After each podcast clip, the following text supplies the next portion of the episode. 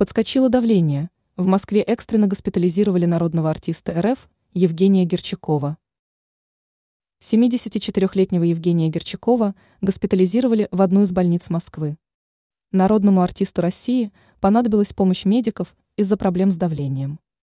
Актер из фильма «Ширли Мырли» и сериала «Журов» попал в больницу с высоким давлением, передает РИА Новости. Герчаков сам подтвердил эту информацию и рассказал о самочувствии. Евгений Аркадьевич отметил, что медики помогли ему стабилизировать давление. Он добавил, что сейчас чувствует себя, как нормальный российский гражданин.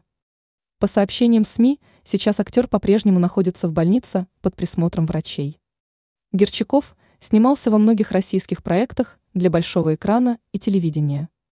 Так, артист появлялся в сериалах «Графиня де Монсоро», «Журов», «Бальзаковский возраст» или «Все мужики СВО», «Папины дочки». Суперневесты. С 1997 Евгений Аркадьевич работает в Театре Луны.